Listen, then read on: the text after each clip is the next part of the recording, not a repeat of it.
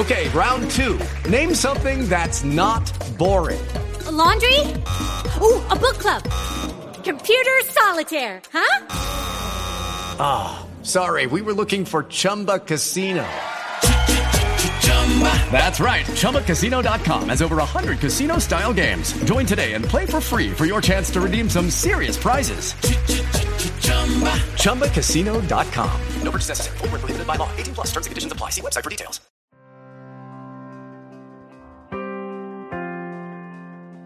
Como en la temporada pasada te ofrecemos una manera muy muy sencilla de apoyar el contenido que realizamos en este podcast y es a través de volverte uno de nuestros colaboradores a través de Patreon. Que digo yo que ya que colaboras con el cine español, pues colabora con el podcast de Esto también es política. Claro, sí es muy sencillo, tú solamente te metes en patreon.com barra esto también es política y ahí puedes donar pues el dinero que quieras. Eh, o sea, todo lo que dispongas no lo quieres dar, bienvenido es. Un eurillo, bienvenido es. Desde un euro a, en adelante todo lo que quieras. Te metes en la página, analizas nuestros objetivos, nuestras recompensas, pues ya te lo piensas. Pero piénsatelo para bien, o sea, la, la consecuencia final es que por favor ayúdanos. Patreon.com barra esto también es política. Entra ahí, lo miras, te lo piensas y nos dejas tu pequeño donativo para que podamos seguir creciendo con el podcast.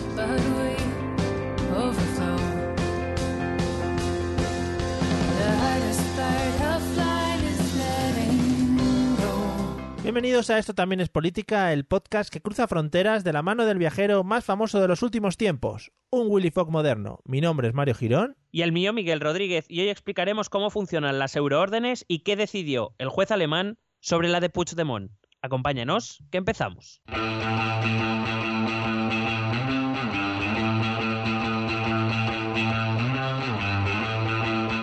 Esto también es política.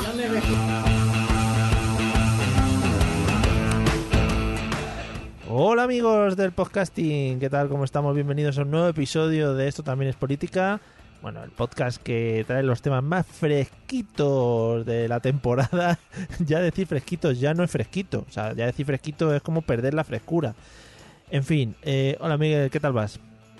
Pues bien, aquí yo es que ya mm, mi gran objetivo en este podcast es eh, conocer tus nuevas entradas, Sí. tu- tus, tus novedades. Hoy eh, iba a entrar como si estuviera conectando desde, desde el campo del Logroñés, ¿sabes? Pero me he cortado al final. ¿Con qué te has cortado? Pues que me Ah. no, me, claro, me he cortado, me, me he frenado. Propios, Ah. mis propios instintos. Bueno, ¿y, y qué tal tus instintos? ¿Bien? Bien, sí, sí, vamos, los tengo todos bastante a punto. No sé si hay alguna ITV de instintos que digas, es que yo, por ejemplo, no he tenido este instinto, ¿no? Eh, uf, es que me va a salir un chiste, pero es que es más tuyo, entonces no me va a arriesgar. Ah, vale, vale, pues nada, no, no te arriesgues. No, yo ahora lo estoy viendo mucho con el niño y tal, el tema de instintos y tal, todo el mundo dice, no, es que eso lo hace por instinto. ¿Por instinto qué, hombre? ¿Instinto de qué? ¿De qué? Eso es lo que hablo yo con la gente. ¿No tienes instinto paternal? Sí, sí, sí, claro, hombre. Si no, ya lo hubiera mandado a hacer balones Nike, ¿no? Por ejemplo, y todavía está aquí. Bueno, bueno, también te digo que estamos aquí a altas horas de la madrugada Sí, grabando sí, sí. un podcast. Sí, sí, sí, sí, claro. Y un viernes noche también, ¿eh? Ahí, amigos, eh, así es como ha cambiado nuestras vidas. De A a- Topper, a Topper Harley. Muy bien. Bueno, El chiste, el chiste que es Ah. digno de ti es cuando has dicho que si hay TVs distintos, pues me ha salido que te iba a decir las, las InstV. ostras. Es un tema, ¿eh? Sí, sí, sí. Muy, Pa- Paso demasiado tiempo contigo. Sí, no, pero los míos tienen un poquito más de nivel, ¿eh? Instinct V, Que, es- que sí. Está es guay. el nuevo programa de la 2. que está- Joder. Que está guay porque cuando- por mucho que lo repitas tampoco es que ganen gracia. No, si es que ha ampliado. Antes te había dicho la InstV y ahora es la Instinct V. Es Ah, que lo ha ampliado. Es que no me escuchas. Joder, no, es que me pierdo en los matices. No, joder. Madre mía. Bueno, amigos, pues después de esta chorrada, yo creo que, fíjate que Os, yo, prome- os prometo que en algún momento hablaremos de política, ¿eh? yo creo que hay gente que tiene puesto automático, en plan saltarse los tres primeros minutos y que empiecen ya a dar candela estos dos. En fin, No, bueno, pues no lo sé, porque repito, me parece los mejores minutos del podcast. ¿sabes lo que podemos hacer en los próximos episodios? Eh, cuando pasen estos tres minutos, quedarnos callados. Entonces, que tengan un audio totalmente vacío. O hablamos los tres primeros minutos de política y el resto, pues, Claro. a, chorradas. Muy rápido, todo muy rápido. Bueno, haremos otro podcast. Esto también es tonterías, en el que hablaremos de nuestras gilipolleces máximas. Vamos al temita de hoy, en el que, bueno, eh, no sé, vamos, lo vamos a retomar, vamos a tocar a uno de los grandes personajes, no sé si decir del mundo, ¿no? Eh, actualmente. Sí, a mí me recuerda mucho al viajero de los Fraggle. Oh, joder, es verdad. El que le mandaba postales. Sí. Nos falta eso, que nos mande postales de vez en cuando. Hombre, eso sería muy bonito. Bueno, pues aprovechando la oportunidad de que, que, que- que Carlos Puigdemont, Carlas Puigdemont nos brinda, pues vamos a hablar un poco de las euroórdenes, Sí. eh, dado a que, bueno, pues debido a las últimas noticias, pues han aparecido cantidad de, de informaciones editoriales y comentarios varios, eh, a cada cual más equivocado, Hmm. y ya que estamos, pues vamos a hablar también de lo concreto de, la, de lo dictado por el Tribunal de Schleswig-Holstein Muy bonito. eh, en relación a la euroorden de, detención y entrega de Carlas Puigdemont. Muy a tope con el tribunal de Hersfeld-Horfin, ¿eh? Muy arribita. Schleswig-Holstein. Ah, hombre, sí, sí, sí, es lo que yo te he dicho. Herbie Horflin, que, que me gusta. La has cagado un poquito al principio, has dicho Carlos, ¿sabes? Eso es- Sí, es que sí, sí, La has cagado ya. la he cagado del todo. ya, Eso es- pero, que, pero que me ha salido sin querer, ¿eh? Como cuando a Carol Rovira le llamaron José Luis. José Luis, José Luis. Es, es Joseph Lluís aquí y en la China popular, disculpe, ¿eh? Discúlpeme, señora del Qué público. ¿Qué momento nos dio Carlos Rovira también? Pero ese, pro- ese programa era muy bueno, el de las preguntas. Yo no sé por qué no lo, lo hacen otra vez. ¿No? ¿No era muy Joder, bueno? porque está Sálvame, yo qué sé. Ah, vale. Bueno, pues nada, vamos a, a ver qué le ha Porque ahora, ahora no sería un programa ese, ahora tendría que ir al Poli Deluxe. Ah, o verdad. al- Joder, ojalá. Ojalá Rajoy con, con Chita, la del Poli Deluxe. Que es- madre mía, que, que yo me sepa estas cosas. En fin, eh, podemos seguir con los sorpre- chuches. Sorprenderán a otros, a mí no. Sí, sí, bueno. Eh, efectivamente, efectivamente. Vamos con el tema del euroorden, por favor, para que no me desvíe más. Venga. Eh, bueno, la euroorden, lo que comúnmente llamamos euroorden, en realidad eh, es Orden Europea de Detención y Entrega. Es una resolución judicial dictada por un juez de un Estado miembro de la Unión Europea que solicita la detención y entrega de una persona por parte de otro Estado miembro de la Unión Europea para que sea bien enjuiciado, bien para que se pueda hacer efectiva la pena si ya tuviera sentencia. En el caso de, de Carles Puigdemont es para enjuiciarle, Mm. por, eh, por lo que todos sabemos, todos estamos al tanto de esto. Sí, sí, sí, sus movidas. Sí. Hay que decir que estas euroórdenes son una sustitución a, a la clásica extradición, que es lo que existe con países terceros, eh, y se sustituye estas extradiciones que requieren un tratado entre un tratado bilateral entre dos países con las condiciones, etcétera. Se sustituye por un sistema basado en la confianza mutua Mm. eh, entre los Estados miembros que agiliza bastante los trámites, sobre todo es una cuestión de agilidad. De hecho, existen 32 delitos tipificados dentro de esta orden europea de detención y entrega, mediante los cuales, eh, por cualquiera de estos 32 delitos, la entrega es automática porque son delitos que son graves y existen en los ordenamientos jurídicos de todos los Estados miembros. Mm. Estamos hablando de eh, delitos, por ejemplo, de terrorismo, de violación, de homicidio, tráfico de drogas, tráfico de armas, etcétera. Vale. Hay que decir, hay que, decir que entre, entre- entre estos 32 delitos está el delito de corrupción. Lo quiero decir porque eh, nos va a servir para explicar después lo que ha pasado con la euroorden de Carles Puigdemont. Vale. Eh, hay que decir que si los delitos que se le imputan a esa persona están entre estos 32, digo que eh, la- lo que ocurre es que la entrega es automática. Si los delitos que se le imputan a esa persona no están entre los 32, se produce lo que eh, empieza un proceso que se conoce como de doble incriminación. ¿En qué consiste? Y es que el Tribunal del Estado receptor de la euroorden eh, tiene la función de comparar los hechos denunciados por el juez que emite la Ujú. con el código penal del país que la recibe. Claro. Por eso es importante mm, a qué países está yendo esta gente, ¿no? Eh, sí. Vale. Si dichos hechos fueran constitutivos de delito y existe un delito asimilable, un delito similar en el Código Penal del país receptor, entonces se procederá a ser tramitada y se procederá a la detención y a la entrega de, de la persona reclamada. Si no, es cuando esta euroorden se puede denegar. Eh, hay que decir que una euroorden se, se tramita ante instituciones judiciales, que una vez se detiene al denunciado, eh, la fiscalía del país que recibe la euroorden, digamos, se convierte en el representante del Estado que, emi- de la- del, del estado que emite la euroorden. Eh, trabajará con esa fiscalía, con la fiscalía de origen, buscará en su código penal y presentará una petición, la petición correspondiente al juez diciendo que el delito por el que se persiga a esa persona se corresponde con el delito tal de nuestro código penal. Si eso es así, el juez analizará la petición del fiscal. Si eso es así, el juez autorizará la, la entrega. Si no, pues la denegará. Ujú. Lo que ha ocurrido es que eh, el, el juez Yarena envió una orden europea de detención y entrega a Alemania. Bueno, la, la envió a toda la Unión Europea, evidentemente, eh, para la detención de Carles Puigdemont y otros exmiembros de su gobierno. Hay que recordar que también afectaba a los tres exmiembros del gobierno que estaban en Bélgica y a Clara Ponsatí, que estaba en Escocia. Sí. Eh, que Carles Puigdemont fue detenido al poco de cruzar la frontera de, de Dinamarca con Alemania en el Lander de el Lander para quien no conozca el Lander viene a ser la re- una región alemana.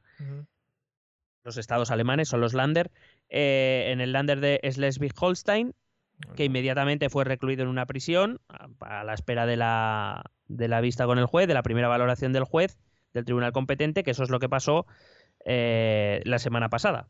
Sí. La semana pasada desde que fue publicado este podcast, no de cuando lo escuches tú, que no sé cuándo lo vas a escuchar, querido oyente o querida oyenta. Muy bien, muy bien. Basándose en que esto va a estar en internet hasta que se mueran los servidores. Exactamente. Esas bueno, no sé, no sé si te ha quedado claro cómo funcionan las euroórdenes. Sí, sí, sí. Te iba a preguntar.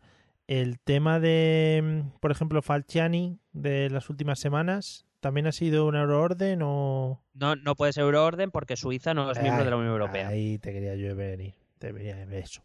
En el caso de, evidentemente, Suiza participa, eh, tiene acuerdos con, con la Unión Europea, eh, pero en el caso de Suiza se establece a través del sistema de extradición.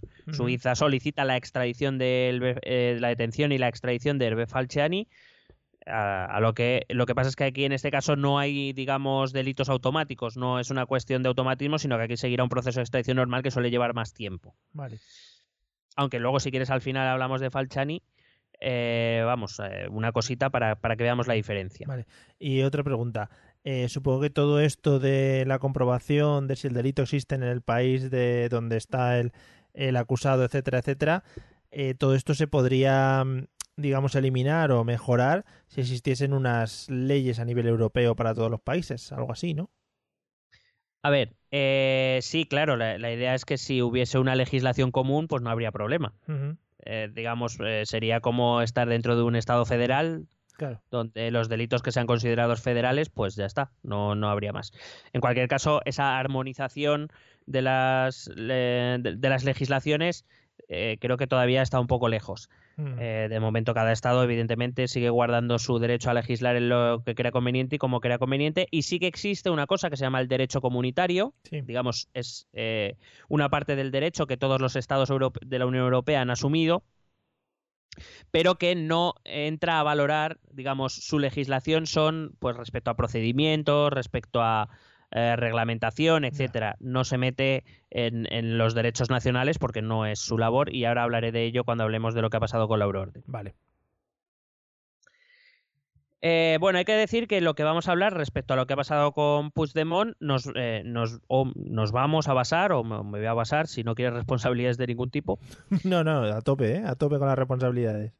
Pues nada, eh, nos hemos basado en la, en la nota de prensa que ha publicado la, la página web de, de la- los servicios judiciales de- del Lander de Schleswig-Holstein. Joder, cómo te Por- gusta, ¿no? Decirlo. Joder, me encanta, coño. Eh, que, mm, que ya me has cortado y no sé por dónde iba. Ah, vale, La sí, en la nota de de prensa. En la nota de prensa, nos vamos a basar en la nota de prensa porque la he estado buscando incluso hasta hace un momentito, hace poco de empezar la grabación, y todavía no ha publicado la, el auto completo, o sea que nos vamos a fiar de lo único que ha publicado en la, en la nota de prensa. Bueno, nos vamos a fiar, no. es- me Sí, refiero hombre, que, mm, que, si hay, que si hay argumentos más allá es que no los conocemos todavía. Vale. Eh, hay que recordar que eh, lo pri- esto que ha hecho el- esta nota de prensa, o lo, digamos el dictamen que ha dado este, este juez eh, alemán, son conclusiones preliminares. Desde luego la euroorden todavía no está resuelta y, y todavía nos quedarán, supongo que algunos días, si no semanas, para, para averiguar cómo acaba todo esto. Lo que dice, eh, digo porque eh, creo que hacemos bien en intentar aclararlo, aunque yo no sé si es un poco como predicar en el desierto esto, Vario, porque da igual lo que digamos, la gente va a entender lo que quiera. Ya, pero por las dos partes, ¿eh? No, no estamos- sí, sí. sí. Yo hablo, hablo de la gente, yo Sí, no sí. hablo de... Ya, pero muchas veces, eh, como nosotros el rollo ese de no, como estáis fuera, habláis tal, en contra, siempre tal. Bueno, pues no, no, no, esto va para todos en general. Sí, o sea, nosotros nos vamos a limitar a explicar qué es lo que ha pasado.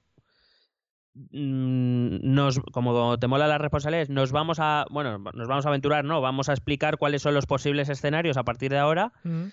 Eh, nosotros no, no- nuestra pretensión no es ponernos de un lado ni de otro, simplemente explicar lo que ha pasado, explicarlo eh, ahora sí objetivamente, es Sí. decir, lo que ha pasado y, y ya está. Y quien lo quiera entender, pues lo entenderá y quien no, pues no. No hay más. Claro, si nosotros ya sabéis que mientras que no esté Rusia por medio, somos bastante objetivos en los temas. Claro. Eh, o salvo que Vladimir nos indique otra cosa. Efectivamente, ahí ya mm, nosotros nos movemos por intereses puramente de la madre patria rusa. Uy, suenan cosas. Te llaman al timbre. Bueno, entonces, ¿qué es lo que qué es lo que ha pasado? Porque estamos en que si ya Puigdemont es inocente de la rebelión, que si que, que es qué vergüenza que Alemania haya dicho que, que no hubo violencia en el 1O, porque aquí cada uno tira para su lado. Vamos a ver exactamente qué es lo que ha hecho este juez alemán. Vale. Lo que ha hecho este juez alemán es decir lo siguiente. Ha, ha dicho varias cosas. La primera, que según los delitos descritos por el juez Yarena en su euroorden, es decir, para empezar, el juez alemán no pone en duda la, eh, la- el relato de- del juez Yarena, pero tampoco dice que sean verdad ni que sean mentira. Eso, eh, el juez alemán no puede entrar a valorar eso, porque no es de su competencia. No está diciendo ni que el juez Yarena tenga razón, ni que el juez Yarena deje de tener razón. Él lo que dice es que conforme a los hechos que a él se les hacen llegar, en Alemania, lo que, lo que Villarena imputa a Puigdemont, en Alemania no se consideraría delito de alta traición. Claro, Es este, lo que está diciendo. este hombre al final no tiene la obligación por, de investigar, por ejemplo, de abrir la instrucción, todas esas cosas que hemos hablado en varios, en varios podcasts, ¿no? No, la instrucción, él no, Bueno, no tiene ninguna potestad para abrir ninguna instrucción. pero que en todo caso, él recibirá la información que Yarena le haga llegar y conforme a eso evaluará si eso, lo que él le llega, sería constitutivo de delito en su país. Mm. No, no está diciendo ni que Puigdemont sea culpable ni que Puigdemont sea inocente porque no le compete a él decir eso. Claro. Lo que, lo que está diciendo es que lo, se, eh, de lo que se le acusa a Puigdemont, de lo que el juez Yarena acusa a Puigdemont, en Alemania no sería, no sería considerado delito de alta traición, es lo que dice. Vale. ¿Por qué? La Fiscalía Alemana, recuerdo, la Fiscalía Alemana en este caso actúa en nombre de la Fiscalía Española y, y de, de la Justicia Española. La Fiscalía Alemana solicitó al juez la validación de la euroorden eh, y que, eh, la que, que lo que pedía el juez Llarena se identificaría en el Código Penal alemán como delito de alta traición, es decir, lo que nosotros llamaríamos rebelión. En el Código Penal alemán, en sus artículos 81 y 82, sería considerado delito de alta traición. Y le pide al juez que considere la euroorden y que por tanto entregue a Puigdemont a las autoridades españolas. Ujú. Lo que pide la fis- el fiscal. Sí. Eh, hay que recordar que tanto en un delito como el, el fiscal alemán toma esta decisión porque entiende que lo que el juez Yarena entiende por violencia es aceptable, es un concepto jurídicamente aceptable y por tanto se correspondería con ese delito, porque en el delito de alta traición en el Código Penal alemán también se exige violencia. Eh, hay que recordar que Yarena en su auto habla de amenaza, de que con la amenaza de utilizar la violencia es suficiente para ser entendido como violencia y que por eso se puede tipificar como rebelión. No estoy diciendo que esté de acuerdo ni que no, porque tampoco soy jurista. No me voy a meter en ese jardín ni voy a ser tan tonto de hacerlo. Sí. Eh, simplemente estoy diciendo que el juez Yarena eh, establece como violencia la, simple o la amenaza de violencia. Claro, al final es la interpretación de cada uno de cara a las leyes en- con las que pueden interpretarlo, con las leyes que tienen en la mano para poder interpretarlo. Bueno, para eso, para eso están los jueces, para interpretar la ley. En cualquier caso, hay que recordar que Llarena es el juez instructor, que Llarena en ningún caso va- juzgaría ni a Puigdemont, ni a Junqueras, ni a ninguno de los otros encausados, porque él es el juez de instrucción. Una vez le- el sumario de instrucción finalice, que todavía no ha acabado, él se lo enviará a la sala de lo penal de, de la Audiencia Nacional, donde tres jueces, un tribunal, juzgará el caso. Y a lo mejor este tribunal no tiene el mismo criterio que Llarena. Sí. Llarena les puede enviar por rebelión y el, tribunal puede decir que no está de acuerdo con. o que según lo demostrado en el juicio no se, no se corresponde con un delito de rebelión y eso puede ocurrir en, la misma, en el mismo Tribunal Supremo. Es decir, no hace falta irse a ningún otro lado. Porque así es como funciona. Porque, parece que Llarena es el que va a juzgar aquí. Llarena no juzga. Ya. Yar- Yarena es el juez instructor, recoge toda la información y conforme a toda la información que recoge, se lo envía a un tribunal diciendo si los hechos son constitutivos de delito o no y a qué delitos se corresponderían. Vale. Y, y repito, será ese tribunal, la sala de lo penal de la Audiencia Nacional, perdón, de la, del Tribunal Supremo, quien juzgará el caso. En ningún caso será Yarena. Vale. Bueno, digo que el juez eh, pasa a rechazar este reconocimiento. Lo que ha pasado es que el juez alemán rechaza este reconocimiento del delito de rebelión o que los hechos que Yarena le hace llegar se correspondan con un delito de alta traición en el Código Penal alemán. Repito, no está juzgando si Puigdemont es inocente o culpable, no le compete. Sí. Simplemente está diciendo si los hechos que Yarena le hacen llegar se corresponden con ese delito de alta traición. Según el criterio de este juez alemán, dice que la violencia de la que habla Yarena en esa euroorden no alcanza la entidad suficiente como para poner en peligro eh, la institución constitucional. Y por tanto, dado que no es suficiente para amenazar esa integridad constitucional, en Alemania, según esos hechos que a él le, llegan, eh, le hacen llegar, no sería constitutivo de delito de alta traición. Vale. El juez, repito, eh, va a ser un poco pesado, pero es que creo que es importante. El juez no está entrando en el fondo de la cuestión. No dice que Puigdemont no sea culpable, ni que sea culpable de lo que le acusa al juez Llarena. Ujú. Simplemente está diciendo que según el Código Penal eh, alemán, allí no sería delito de alta traición. Ni siquiera está diciendo que no vaya a ser culpable según el Código Penal español, porque el juez alemán no entra a valorar el Código Penal español. Para eso ya están los tribunales españoles. Lo que dice es que según el Código Penal alemán, no sería delito de alta traición. Ni siquiera está diciendo que no sería delito en Alemania. Ya. Pero, pero desde luego no de alta traición. Es lo que viene a decir. Vale. Para que nos entendemos, el juez, eh, entendamos, el juez alemán lo que dice es que lo que él, según su criterio y según pone la nota de prensa, eh, según la doctrina del Tribunal Supremo alemán, eh, el concepto violencia, esa violencia que se requiere para que sea constitutivo de delito de alta traición, pues eh, los hechos que le hace llegar Yarena no son suficientes. Digamos que pone el listón un poco más alto de lo que lo pone Yarena, Ya. Vale. de lo que considera violencia. De hecho, él dice en su, en su auto, bueno, dirá en su auto a través de su nota de prensa, que considera a Puigdemont eh, responsable de la violencia registrada por Yarena. Es decir, tampoco es verdad que el juez alemán esté diciendo que existió violencia, violencia el 1 de octubre. Eso tampoco lo está diciendo. Lo que está diciendo es, basándome en lo que el juez, me está, el juez español me está diciendo, Puigdemont sería responsable de esa violencia. Claro. Pero él no está diciendo que Puigdemont sea culpable o no porque él no está juzgando el caso. Claro, si al final este tío se basa en lo que le ha llegado de un informe y a partir de ahí, con sus leyes en la mano, lo valora.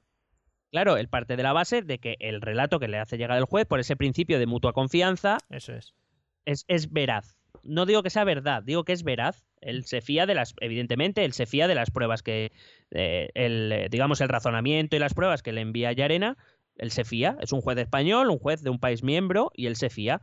Ahora, basándose en ese relato, él dice que no es delito de alta traición en, en- en el Código Penal alemán y que, por tanto, no puede entregarle o que no autoriza la entrega de Carles Puigdemont al Estado español porque no se correspondería con ese delito en Alemania. Es lo que está diciendo. Una pregunta, porque si ahora empezamos todos a dudar de los jueces, esto se va a la mierda, ¿no? En plan, la general. Pues cuando hablamos del Poder Judicial eh, también lo decíamos, pues sí. eh, claro, es que la cuestión es que Ahora parece que todos los jueces están comprados por unos, por otros, que todos se rigen por ideologías o que todos se rigen por, por intereses personales. Pues es que evidentemente un Estado de Derecho que no confía en su justicia, pues, pues Sí. tenemos un problema. Sí, sí. Apaga y vámonos. Vale. Eh, esto respecto al delito de alta traición, Sí. que creo que ha quedado claro, pero si acaso lo repetiré alguna vez va a ser el Vale, futuro. vale. Eh, pero eh, el juez Llarena solicitó la euroorden contra Puigdemont por otro motivo, que era por el de malversación. Em, dice que, según lo incluido en la euroorden, el juez alemán dice que el delito de malversación no sería inadmisible, que entiendo que será una fórmula un poco rara de decir que en principio sí entra, porque la malversación sí que entra dentro del Código Penal alemán, es decir, que sería un delito que sí existiría en el Código Penal alemán, lo único que dice que solicitará más información y ahora voy a, voy- al final voy a explicar por qué. Vale. Pero bueno, entiendo que el juez alemán pedirá más información al juez Llarena para establecer si eh, el origen de esa malversación, que en principio, repito, esa nota de prensa dice que es admisible a trámite.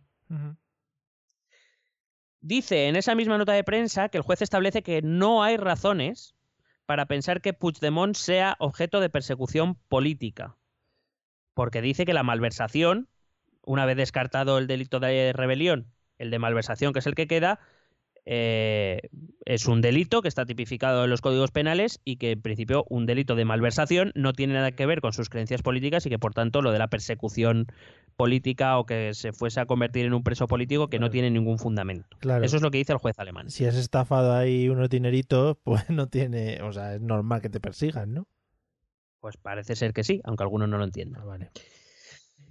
Eh, y luego, por último, establece que, eh, porque yo no sé tú, pero todos los, casi todos los flashes que me llegaban era Puigdemont eh, es absuelto del delito de rebelión, que ya hemos explicado que es mentira, Sí. y ahora lo repetiré un poco más tarde, y queda en libertad.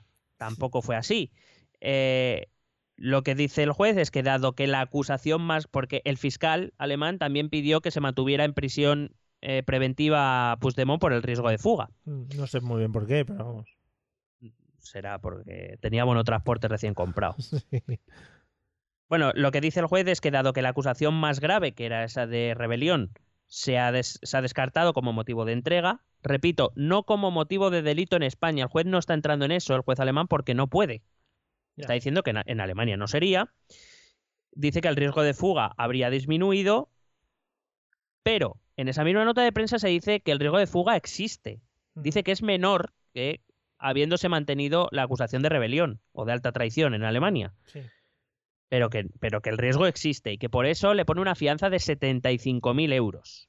Es decir, Puigdemont no ha salido libre. Puigdemont está en libertad con medidas cautelares que incluían una, fina- una, una fianza de 75.000 euros. Fianza que alguien habrá pagado porque yo no sé, aquí el dinero para estas cosas sale, yo me estoy quedando flipado. El señor rico ese que va con él, ¿no? Ma- Matamala, Ese, que, ese. tiene- que parece que era un personaje de Zelda 211. Claro, es que ya con ese nombre, eh, cosas chungas hace ese tío, ¿eh? Hombre, eh, el apellido a veces te condena, ¿eh? Sí, no, no, Matamala, eso ya para afuera.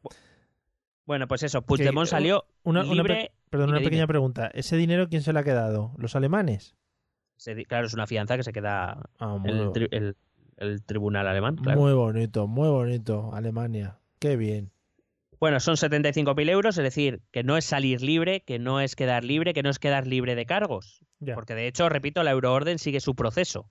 Eh, El juez alemán, como he dicho, según esa nota de prensa, va a pedir información al juez Llarena para eh, ver lo del, de- si entrega a Puigdemont por delito de malversación. Entonces, ahora, ¿qué es lo que puede ocurrir una vez explica esto? A ver. Hay dos posibles escenarios. El primero, que el tribunal de Schleswig-Holstein deniegue también la entrega por malversación. En ese caso, Puigdemont será libre en Alemania, podrá vivir tranquilamente en Alemania, Sí. pero recuerdo que esto no sería aplicable en otros estados de la Unión Europea. Es decir, si Yarena decidiese mantener activa la euroorden a pesar de, de que el juez alemán no entregase a Puigdemont por ninguno de los dos delitos que ha, por los que le ha solicitado. Y Puigdemont pasase a otro Estado miembro, podría bueno, podría no, debería volver a ser detenido Sí. y los cargos serían comparados con el Código Penal del nuevo país. Y volvería otra vez la movida. Correcto. Muy bien. puede estarse así de país en país, pues yo qué sé, hasta Pues, que se aburra. Hasta que, hasta que recorra los otros 26 o 27 estados, dependiendo de lo que tarde, pues eh, Reino Unido seguirá o no. Claro. Y, y vamos comparando todos el derecho penal español con los demás, a ver qué sale. Y puede, puede acabar al final en, en un giro ap- apasionante de la historia en que pueda caminar por toda Europa tranquilamente, pero por España no. Correcto. De Vale. hecho, sí, Vale, porque vale. La, la orden de detención en España seguirá activa seguro. Claro, claro. Bueno. Bueno, esa es la primera posibilidad. La segunda posibilidad es que el tribunal alemán acepte entregar a Puigdemont por malversación. En ese caso, la decisión última va a ser del juez Llarena. El juez Llarena tiene dos opciones. O aceptar la entrega. En ese caso, Puigdemont solo podría ser juzgado por malversación y nada más. No podría ser juzgado ni por rebelión ni por sedición. Sí. Eh, por rebelión no puede ser negado porque ha sido rechazado por el tribunal alemán y por sedición no puede ser eh, juzgado porque no estaba incluido dentro de la euroorden. Ujú. Eh, que por cierto, para quien dice que nos lo den y luego le juzgamos por lo que queramos, que he oído y he leído por ahí, Sí. hay que recordar que el juez no puede hacer lo que le salga de los cojones. Porque si el juez toma una decisión que va contra derecho a sabiendas, incurre en un delito de prevaricación. Cualquier sentencia sería anulada porque el proceso de instrucción estaría viciado. Por tanto, eh, cualquier sentencia sería anulada por el Tribunal de Justicia de la Unión Europea, además del desprestigio internacional que supone este tipo de cosas. eh, porque además hay que recordar que el derecho comunitario al que pertenece esta euroorden eh, forma parte del, del acervo eh, español. Es decir, el derecho comunitario es parte del derecho aplicable en España. O sea que tampoco no se lo puede saltar porque le salga de los huevos. Pero entonces, si le traen con la euroorden de malversación de fondos, ¿solo le podrían eh, ajusticiar por eso? Sí, Pero y aunque tuviese aquí abiertos las otras causas, solo por esa. sí. Ah, vale, vale. Vale, muy bien. Bien saberlo. La, única la única forma, en ese caso estoy hablando, ¿eh? La única forma de que eh, Puigdemont pudiera ser juzgado por todos los delitos sería bien porque pasase a otro estado de la Unión Europea donde los delitos si fueran reconocidos, los, los ti- las, tipica- las tipificaciones penales fueran reconocidas y por tanto se le entregara con todos los delitos o que pisara suelo español y se le detuviera en España. Vale. La otra opción que tiene el juez Llarena es rechazar la entrega. Es decir, el juez alemán le puede decir, le entregamos a Puigdemont para que sea eh, juzgado por malversación. Y Llarena puede decir, rechazo la entrega. De tal manera que la situación sería más o menos parecida que si se le denegara completamente. Es decir, Puigdemont ya estaría libre en Alemania, Sí. Pero eh, supongo que en ese caso, aún rechazando la, entrega, mantendría Llarena la, la euroorden activa y por tanto, si pasase a otro país, volveríamos a la misma, ¿no? Volveríamos a empezar, que es lo que hemos explicado antes. Claro, esta opción sería bastante impopular para el juez también, ¿no? Porque seguramente la gente no llegaría a entender el por qué hace eso. Bueno, pero el, el juez eh, Llarena aquí tiene un problema. Eh, o sea, aquí tendría un problema y es que, claro, él puede aceptar eh, la entrega por parte de Alemania eh, de Puigdemont a España, Ujú. con, la, con lo consiguiente que hemos explicado que solo podría ser juzgado por la malversación. Pero es que resulta que tendría en España, tiene eh, presos eh, preventivos, tiene, tiene a, a, mm, acusados Sí. en, la- en las cárceles que sí que van a ser eh, juzgados por rebelión y sedición. Sí. Y, y Puigdemont no lo sería. Es decir, se estaría cometiendo una injusticia manifiesta porque se les está acusando de los mismos delitos, pero a Puigdemont no se le podría juzgar por todos, mientras que al resto sí. Ya. Entonces, claro, eso tampoco. Ahí el juez tendrá que tomar decisiones. Eh, una- un delito de malversación agravado puede llevar hasta 12 años de cárcel, pero claro, estamos hablando de que los delitos de rebelión te pueden llevar hasta 30 años a la cárcel. Ya. Entonces, digamos que, que, que los que se han entregado a la justicia. Es- digamos, están en una estarían en una situación peor que aquel que se ha fugado. Ya. Que está y eso, feo. pues tampoco sé Sí. hasta qué punto deja en buen lugar a la justicia española. Sí, sí. No, no. Tienes razón. Eh, y última, en las últimas horas eh, se ha sabido que el juez Llarena está eh, pensando en elevar una cuestión prejudicial ante el Tribunal de Justicia de la Unión Europea. Y tú Mm. me dirás, ¿qué coño es esto? Sí, sí. Digo, ya con tanta palabra ya esto ya se me ha escapado. Vale. Bueno, ¿qué es elevar una cuestión prejudicial ante el TJUE? El TJUE es Tribunal de Justicia de la Unión Europea. Es que me sale TJUE mejor. Te jue. Bueno, el juez Yarena lo que podría es presentar, eh, digamos, es una petición al, eh, al Tribunal de Justicia de la Unión Europea para obligarle a pronunciarse sobre el asunto de eh, la violencia. Me refiero, Yarena, lo que, o lo que se está hablando, es que puede alegar que el tribunal alemán se ha excedido, se ha extralimitado a la hora de valorar si la violencia eh, es eh, mayor o menor. Es decir, por decirlo de algún modo, puede decirle al TJUE que el juez alemán se ha excedido y ha, entrado a valorar el caso cuando él, solo se tiene que limitar a, eh, a establecer si existe una correspondencia con su código penal. Vale, digo yo, lo entiendo. Digo yo esto, eh, no sé si será un movimiento habitual en, este tipo de casos o mina un poco la relación de confianza que comentabas un poquito al principio entre los diferentes, eh, entre los diferentes jueces de diferentes países. Bueno, en principio no. Quiero decir, las justicias trabajan y hacen su, su labor y si mañana el juez Arena tuviese que enviar otro euroorden por otro asunto al juez alemán, que casualmente es el mismo de Schleswig-Holstein, Sí. que hacía mucho que no lo decía, Sí, sí, por favor. eh, pues se la enviará y no, no habrá ningún problema. Quiero decir, la- las cuestiones jurídicas se dirimen en lo jurídico y Arena puede encontrarse con un, con un revés eh, jurídico, judicial, pero repito, tiene esta posibilidad que es preguntarle al TJUE si lo que ha hecho el juez alemán de valorar si la violencia era suficiente o no entra dentro de las competencias de una euroorden o no. Y conforme se, se exprese el Tribunal de Justicia de la Unión Europea, tanto el juez alemán como el juez español lo tendrán que aceptar, en un sentido o en otro. Vale. Porque solo, al ser eh, el euroorden, evidentemente, es un tema de derecho comunitario y ahí el órgano máximo es el Tribunal de Justicia de la Unión Europea. Es como cuando aquí al Tribunal Supremo se le pregunta por la doctrina que imponga sobre un asunto en concreto. Pues eh, se- será lo mismo. El juez español pues podrá preguntar y el TJUE dirá pues no se ha extralimitado y por tanto lo que ha hecho el juez alemán está bien hecho, o si se ha extralimitado y habrá que recomenzar el proceso de la euroorden. Y eso es una de las opciones que tiene, que tiene Yarena. Vale.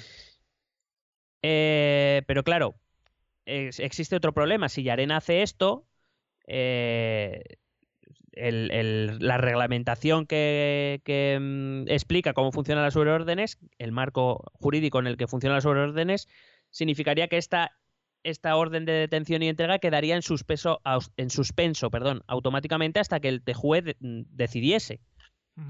Y en el momento que la euroorden se suspende, Puigdemont ya vuelve a ser libre de movimientos. Eh, se puede ir, a- puede, que lo probable es que regresase a Bélgica, Sí. entiendo. Vale. Por eso se llama cuestión prejudicial, eh, porque el TJUE se pronunciará con anterioridad a la ejecución de la. a que se resuelva definitivamente la euroorden. Vale. Eh, una cosa, digamos que en Bélgica ya tiene la Carta de Libertad esta de la que hablamos porque las euroórdenes eh, no tienen aplicación en, el, en la legislación belga. Sí, sí, sí, sí, tienen aplicación. Ah, sí. A ver, eh, lo único que Bélgica se reservó el derecho a ser un poquito más quisquillosa que los demás estados. Vale, vale. Pero la euroorden, de hecho, los tres ex que estaban en Bélgica se presentaron ante el tribunal y, porque iban, si no iban a ser detenidos, se presentaron ante el tribunal, fueron dejados con libertad sin fianza, eh, con medidas cautelares que no pueden salir del país, etcétera, hasta que se resuelva la euroorden. La euroorden se tiene que resolver igual. En este caso, Puigdemont entendió cuando se fugó desde el principio que Bélgica iba a ser la justicia más favorable a su a su causa Sí. precisamente por esto, ¿no? Porque son un poco más puntillosos, un poco más incluso que el resto de países a la hora de, de- de gestionar estas euroórdenes. Vale. En este caso, si, si esto ocurriera, que Yarena enviase esta cuestión prejudicial al TJUE y la euroorden quedase en suspenso, por eso digo, parece que lo más lógico es que eh, Puigdemont regresase a Bélgica, porque ha sido su estrategia desde el principio. Pero hay que recordar que si Puigdemont de- regresase a Bélgica, en el momento que se reactivase la euroorden porque el TJUE hubiese decidido lo que hubiese decidido. Puigdemont debería presentarse ante la justicia belga de nuevo Vale. porque eh, porque esta euroorden última de momento allí no ha pisado, con lo cual por allí no ha pasado. Vale. No, no. o sea que es un poco lío y no sé si me estoy explicando bien. Sí, sí, sí. Y quizá mm, eh, es que no entiendo muy bien también por qué le ha dado a Puigdemont por ir cambiando de país continuamente. Bueno, eso ya sería un tema más de, de valoración. Eh, cuando Yarena decidió, cuando el, cuando el caso pasó de la Audiencia Nacional al Tribunal Supremo, el juez Yarena decidió suspender la, desactivar la euroorden.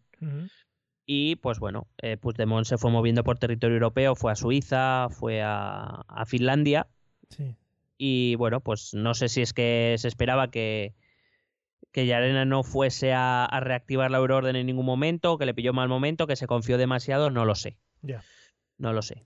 Pero bueno, digamos que yo creo que en este proceso de internacionalización del procés, Eso es, sí, sí. pues Puigdemont... Hombre, es verdad que mientras no estuviera la euroorden activa, pues él podía moverse libremente, excepto por España, que era el único sitio donde la orden de detención seguía activa. Pero claro, la, la activación de una euroorden es cuestión de horas. Ya, ya. O sea, no- le pilló en Finlandia y como le puede haber pillado, yo que sé, en Suiza o de camino por Francia, no sé. Vale, sí, sí.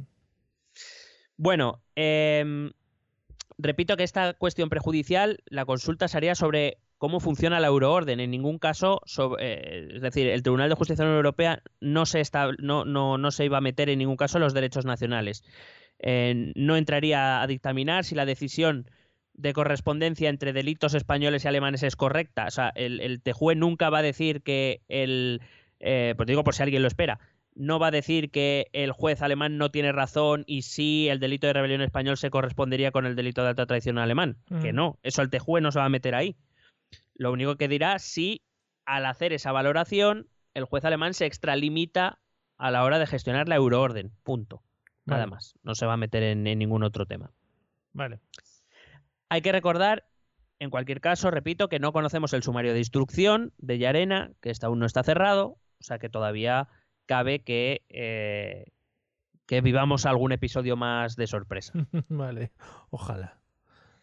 Para acabar, un poco he traído la, como tres preguntas que he visto bastante por, por las redes sociales y que creo que son interesantes dejarlas claras. Ok. La primera se, se pregunta bastante gente si esta decisión del, del juez alemán no es recurrible ante instancias superiores alemanas. Hay que decir que no lo saben ni los alemanes. Ah, muy bien. ¿Por qué? Porque, bueno, he tenido oportunidad de leer varias noticias donde decía que la Fiscalía Alemana estaba estudiando si podía elevar la, la cuestión a un tribunal federal. Es decir, por decirlo de algún modo, es como si aquí eh, esta decisión la hubiera tomado el tribunal de la- el, el tribunal superior de una comunidad autónoma y la fiscalía estuviera estudiando si se puede elevar eso al Supremo, por ejemplo. Pero eso qué sentido tiene? ¿Porque están más acostumbrados a tratar con este tipo de cosas o porque son esos trámites los habituales o Como el que no, no he entendido. que por qué mirarían la opción de elevarlo a un tribunal superior? Bueno, porque si la fiscalía cree que sí que hay una correspondencia entre delitos y el juez al que le corresponde Ah, decidir, vale. que en este caso es el del Lander, Sí. eh, cree que la fiscalía no tiene razón, pues la fiscalía tendrá que estudiar si Vale. puede elevar, digamos, es un recurso. Sí, sí. Ellos no están de acuerdo con la decisión del juez y están mirando si lo pueden enviar a un tribunal más alto para ver si allí sí consiguen que les dé la razón. Vale. Es la idea. Vale. ¿El nombre del Lander nos lo puedes recordar, por favor? Si eres... Es Schleswig-Holstein. Vale, muchas gracias. Digo, es que igual a la gente no, no le ha quedado claro y por si acaso para cerrar bien ese tema.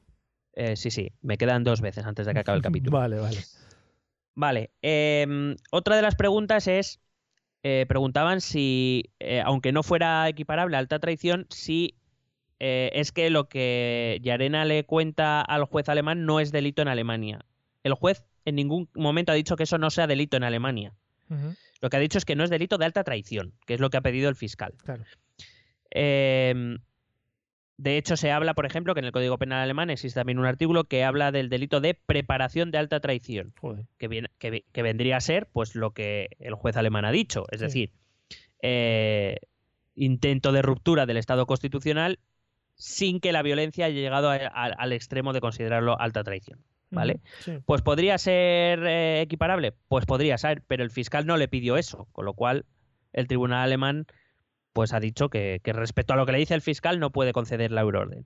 De hecho, hay alguna, hay alguna pregunta de si realmente, que de hecho, si yo fuera Yarena también lo, lo preguntaría, ya que voy a molestar al Tejue, pues ya le molesto por todo. Claro.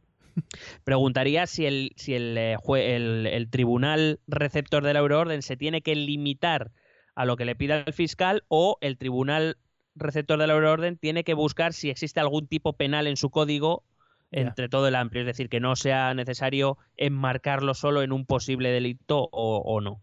Ya. Porque si fuera ese el caso, a lo mejor el juez alemán podría haber dicho, eh, pues mira, delito de alta traición no lo veo, pero delito de preparación de alta traición, pues a lo mejor sí. Ujú.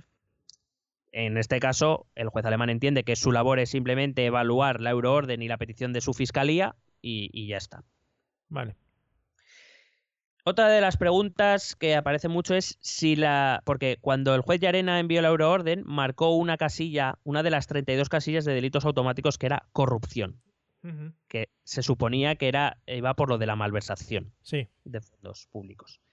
Entonces, una de las eh, múltiples preguntas que aparecen en las redes sociales es si, si la malversación no es un delito automático, ¿por qué el juez alemán va a pedir más información, etcétera? Y aquí hay que decir que desconozco, es decir, en principio la malversación, si se encuadra dentro de los delitos de corrupción, sí es un delito automático y el juez no debería, el juez alemán no debería, eh, no necesitaría nada más, de hecho debería automáticamente entregarlo por delito de malversación. Sí. Ahora bien, eh, como no tenemos el auto del juez alemán, es difícil saber qué razones arguye para, digamos, no considerarlo un delito automático. Lo único que se me ocurre a mí es que em, em, el juez alemán entiende que no toda malversación implica corrupción. Es decir, que la mala utilización de caudales públicos no siempre es en base a un enriquecimiento personal o algún tipo de, de otro- de corrupción, sino simplemente un mal, mala utilización de los recursos públicos, Sí. sin, sin intención o por lo menos sin intención conocida.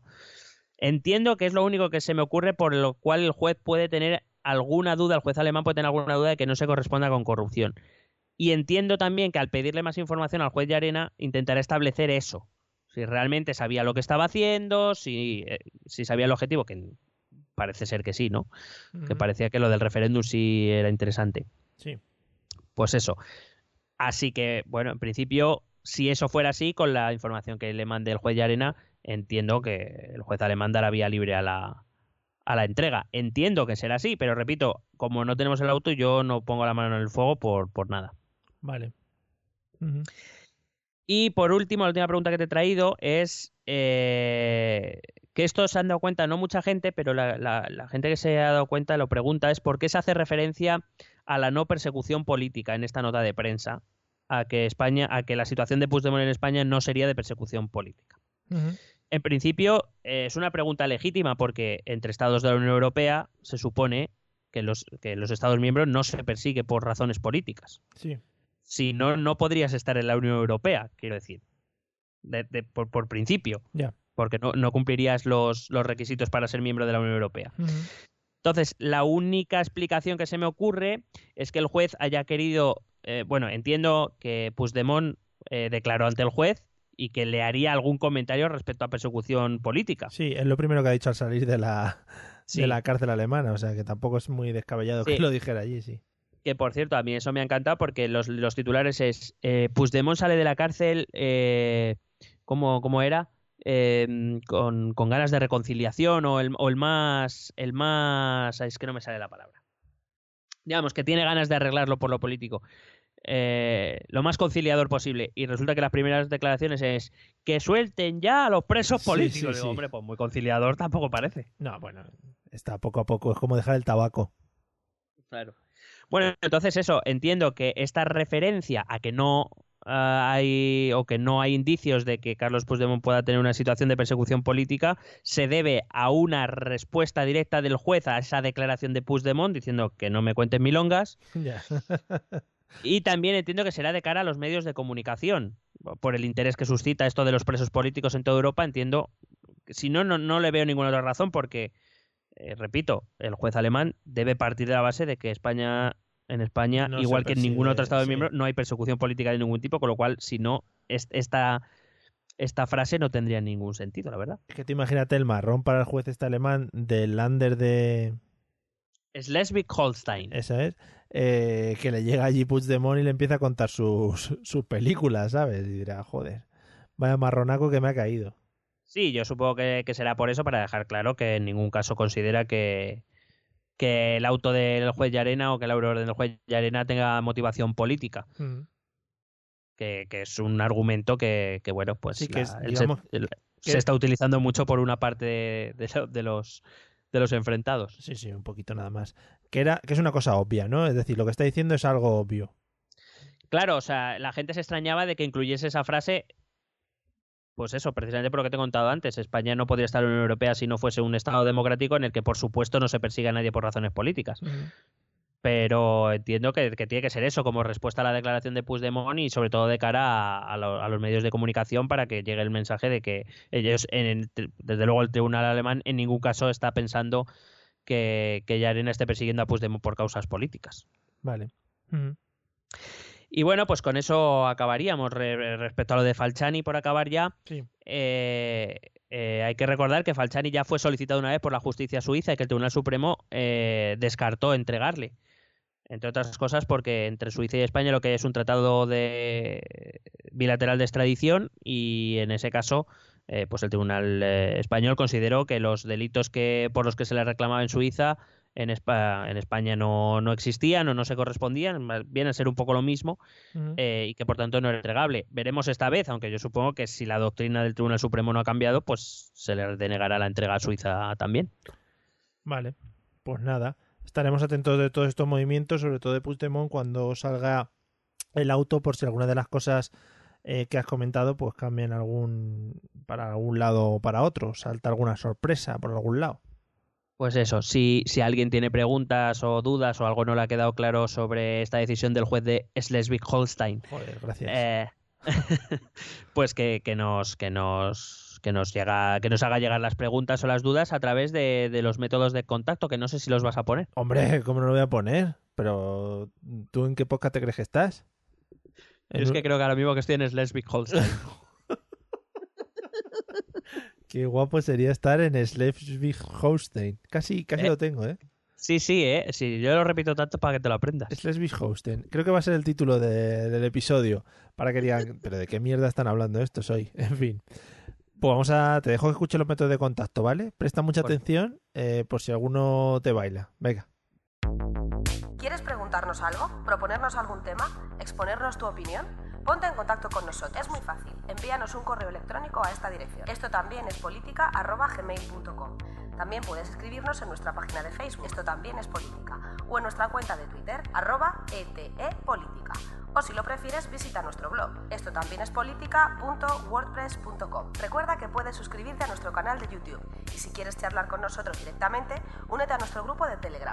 Busca el enlace en nuestras redes sociales. Porque tú también formas parte de Esto también es política. Bueno, pues hasta aquí los métodos de contacto son los de siempre. O sea que la duración siempre la misma, ¿sabes? No, ahí no hay ningún rollo. Casi me ahogo, fíjate. Es que me he puesto nervioso porque hoy te quiero comentar dos temitas para terminar. Uf, venga, que me he puesto tenso. Y además los dos temas van muy bien hilados. Y ahora vas, a, Uy, uy, uy. vas a ver el hilo conductor de los dos temas. O sea, Venga, en principio no tienen nada que ver el uno con el otro, pero tienen un Ya. pequeño hilo. ¿Vale? venga. ¿Has visto que van a reestrenar el programa Factor X en, en 4, creo, en Telecinco o en uno de estos canales? Pues no, no lo había visto, gracias por la información. Vale, eh, pues entonces no habrás visto quién es uno de sus jueces. Es un antiguo amigo de este programa, de este podcast, quiero decir. Joder, macho, que me- no me dejes con ese intríngulis. Sí, sí, no, hombre, te voy a decir, por supuesto. por ah, supuesto. bueno, eh, dime, dime. De nombre Xavi y de apellido Martínez. No, no, bofetón. Galleto, galleto. Galle- galleto, galleto. Galleto Martínez. Galleto Martínez. Ahí le tenemos pues- otra vez en la palestra. Pues habrá que verle, habrá que verle, claro. A, a ver si se lleva un galleto. Es que puede ser que se lo lleve, porque otro de los jueces es Risto. Y yo a Risto le veo que- con ganas de pegarle un galleto a Xavi Martínez. Sí, sí. Bueno, a Xavi Martínez y a cualquiera. O sea, tampoco- Pues eso, vuelve a la palestra. Fíjate, Hombre. nos damos un duro por él y ahí le tenemos otra vez, Fíjate- ¿eh? Fíjate que tiene nombre de, de boxador o de, de pelador de wrestling, ¿eh? Xavi Galleto Rodríguez. o Martínez, Martínez es, ¿no? Martínez, sí, da igual. bueno, es- Xavi, Xavi Galleto Martínez. el potro de chambería, ahí le tienes. bueno, e hilando un poquito esto, ¿no? Sí, sí. Eh, ¿Qué te ha parecido la reacción de la reina en los últimos, las últimas imágenes? ¿Tú crees que se ha quedado con ganas de darle un galleto? Sí. Hombre, la hija hace ahí como una, un amago de galleto Bueno, a la abuela, ¿eh? Hay, que- hay que decir que la, la princesa heredera tiene una mala hostia de Sí, cojones. Sí, sí. Desde aquí denunciamos cualquier agresión a reinas eméritas, ¿eh? Todo eso que y, abuel- y claro. abuelas. Y abue- abuelas eméritas. O sea, que quede claro. Pero O sea, sincer- sinceramente, bueno, primero no entiendo que se haya montado el, el chocho que se ha montado. O sea, aquí, aquí resulta que somos muy republicanos o no sé de cuántos, pero en cuanto a pasa algo con la familia real, joder la que se monta. sí, sí, sí. Pero bueno, lo segundo, por favor, o sea, quiero que, eh, que alguien, si puede ser... ¿Cómo se llama el que, el que hablaba tanto tiempo de la Casa Real que odia a Leticia? Oh, eh, joder, no me acuerdo, tío. eh, Sí, el de. Leticia, no, no puede ser, María Leticia. Teresa, María Teresa.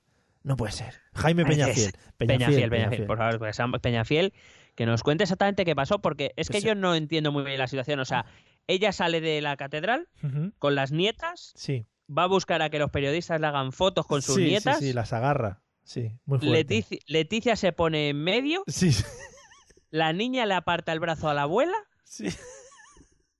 y, y hay con una media discusión y ya está, y se acaba la Sí, escena. Bueno, el rey sale por un lado diciendo. Pero, el, rey, sale diciendo a mí, a mí no me... Más marrones no. ¿Pero qué está pasando? Y el rey emérito por detrás haciendo. ¿Pero qué está pasando, Sofía? Por favor, ¿qué hacéis? Y cosas así. Por favor, que hacía tanto tiempo que no nos juntábamos que la liáis parda. Que está hasta Elena, mírala, que ha venido aquí con su disca- Bueno, con su discapacidad. Eso no entramos ahí. Eh, Ha pasado. sí, me he pasado, me he pasado. Y cuidado que eso igual entra a la justicia. Mm, Creo que si no lo rapeas y no lo tuiteas, de Ah. momento no, pero cuidado. Vale, vale, pues nada. Eh, pues nada, ya que hemos tocado los dos temas interesantes del episodio. No, pero si, algu- si algún oyente, en serio, me puede explicar lo de las reinas, pues que me lo explique, porque es que tampoco entendí. Primero, no entiendo por qué no le deja hacerse una foto con sus nietas. Segundo, no entiendo por qué, a pesar de que la madre está diciendo que no, la abuela se empeña en que quiere una foto con las Sí, nietas. sí. O sea, me parece todo muy absurdo en general. Claro, como además nunca se han hecho fotos, diría, hostia, un tío con cámara, aprovecha. ¿No? Claro, claro, será, será eso, que, que Ah. como además seguro, seguro que en, que en ninguna otra, en No. ningún otro lugar ni en ninguna otra situación puede hacerse fotos con sus nietas, no sé. Ve, las No veo sé. muy poco, las veo muy poco. En fin. Y, y, y desde luego también hay que tener en cuenta que, oye, que se hagan una foto con su, con su abuela no es bueno para, Eso es malísimo. O sea, para lo te- que sea. tener no fotos sé. con los abuelos para luego recordarlos, eso es malísimo. ¿Para qué? En Así que fin, no sé, bueno, Pues pues ahí nos, estamos. nos quedamos con Xavi Galleto y, y las reinas, que puede ser también el, el nombre de un disco, ¿no? Xavi Galleto. O del, cap- del capítulo. Yo, yo llamaría este capítulo Xavi Galleto y las reinas. Y a ver quién lo escucha. Pues nada, amigos, eh, si como nosotros os pirrean estas historias que, que para mí me dan la vida diariamente, eh, pues nada, nos podéis escribir también a los métodos de contacto y nos lo, y nos lo argumentáis. Y entrar al grupo de Telegram que últimamente está uh, uh, en ebullición, muy fresquito. Nos vemos en próximos episodios en el que trataremos pues todos los temas, ya sabéis, Factor X, Operación Triunfo sobre todo, eh, y, algún tema político que caerá por ahí, ¿vale? Pues hala, nos vemos próximamente. Hasta luego. Besete.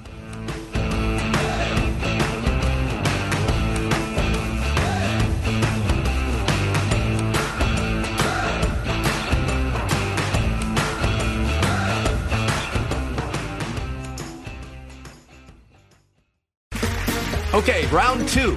Name something that's not boring. A laundry? Ooh, a book club. Computer solitaire, huh? Ah, sorry, we were looking for Chumba Casino. That's right. ChumbaCasino.com has over 100 casino style games. Join today and play for free for your chance to redeem some serious prizes. ChumbaCasino.com. No purchase necessary. Where prohibited by law. 18 plus terms and conditions apply. See website for details.